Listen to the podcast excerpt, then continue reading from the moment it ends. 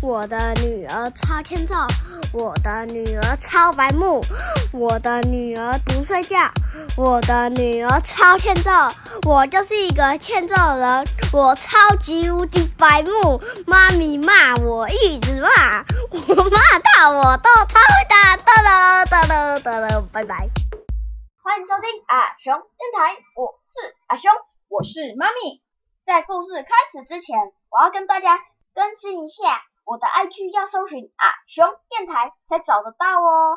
如果想跟我们互动聊天的，可以来 IG 上找我们哦。阿熊很期待收到大家的留言哦。嗯，没错。还有呢，各大平台都可以收听到阿熊电台。如果喜欢我们的节目，记得帮我们分享出去，让更多人知道阿熊电台。谢谢你们的收听，那我们故事就开始喽，Go Go！阿雄，今天我们来讲什么样的成语呢？我们今天要来讲管鲍之交。那你来解释一下管鲍之交是什么意思呢？以前有一个人叫管仲，然后一个人叫鲍叔牙。嗯。然后啊，他们两个就是很默契的朋友，很默契，嗯，很要好嘛，嗯。然后啊，他们很要好到，就是你不用讲，我都知道的那种心电感应的要好，神默契，对，对不对？心有灵犀的要好。那你有这种管鲍之交的朋友吗？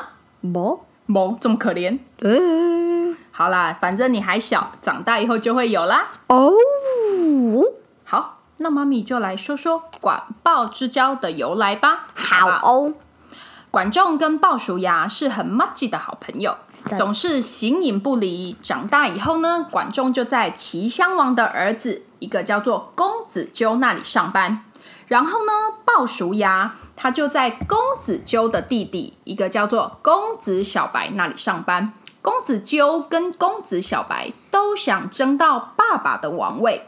那个时候，他们两个在比赛，看谁能用最快的速度回到家里，谁就可以继承爸爸的王位。在回家的路上呢，管仲跟公子小白战斗。管仲以为公子小白受伤死掉了，殊不知公子小白是个演技派，他只是装死而已啦。早就趁管仲跟公子纠放松慢慢走的时候呢。啪啪啪啪啪！飞快的回家，继承了爸爸的王位了。那妈咪，嗯，公子小白有得诺贝尔奖吗？为什么？因为演技诺贝尔奖。不好笑。不是啊，演技诺贝尔奖啊，不是有吗？哪有？我不知道那名字叫什么，反正就是一个诺贝尔奖，哪有演技？我没有，才没有嘞。我讲错了。好啦，公子小白也就是后来的齐桓公了。齐桓公，那我问你哦，你觉得公子纠如果不松懈的话，有可能当上国君吗？有可能吧？为什么？为什么有可能？因为他们有可能就会并驾齐驱，然后并驾齐驱是什么？并驾齐驱，齐驱，并驾齐驱。哦，原来，嗯。是并驾齐驱怎么样？就是就平手平手，好，然后最后就是我也不知道他们最后就是那样子那样子。所以你觉得如果公子纠不松懈的话，很有可能是可以当上国王的，是不是？对，很有可能拼收平手。你不要讲话怪腔怪调的，人家听不懂。OK，好，齐桓公登上王位以后呢，他的哥哥公子纠就被杀掉了。管仲也就变成了囚犯了。然后齐桓公要让鲍叔牙当宰相，可是鲍叔牙说：“哎呀，我不行啊！我的好朋友管仲非常适合当宰相。”管仲果然也很给力，在他辅佐之下，齐桓公当了春秋五霸的霸王。鲍叔牙是不是很大度？本来他可以当宰相，可是。他却推荐更有能力的管仲给他的老板，真的很大度，比爸比还大度。咦？比爸比的肚子还大肚？不是那种大肚，是。好啦，我接着讲喽。好。后来每次管仲在回忆录上，他就想着他跟鲍叔牙年轻的时候的那些往事，都觉得，唉，他说啊，年轻的时候呢，他们一起合股做生意，要分钱的时候呢，管仲就会拿的比较多，因为鲍叔牙知道管仲家里很穷，需要钱。战争的时候呢，管仲先落跑了。鲍叔牙也知道管仲是为了要侍奉家里的老母亲才会这么做的。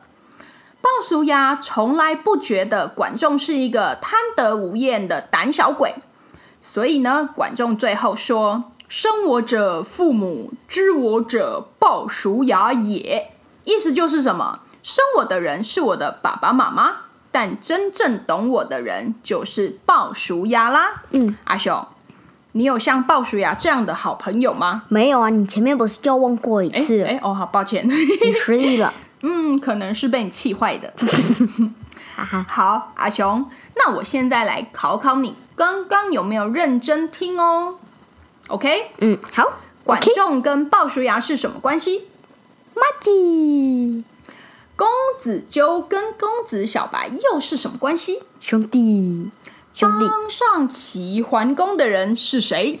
是是我忘了他叫什么名字，公子小白啊，这么好记。哦啊，好，那我问你，齐桓公最后成为春秋五霸的霸主是谁帮他的？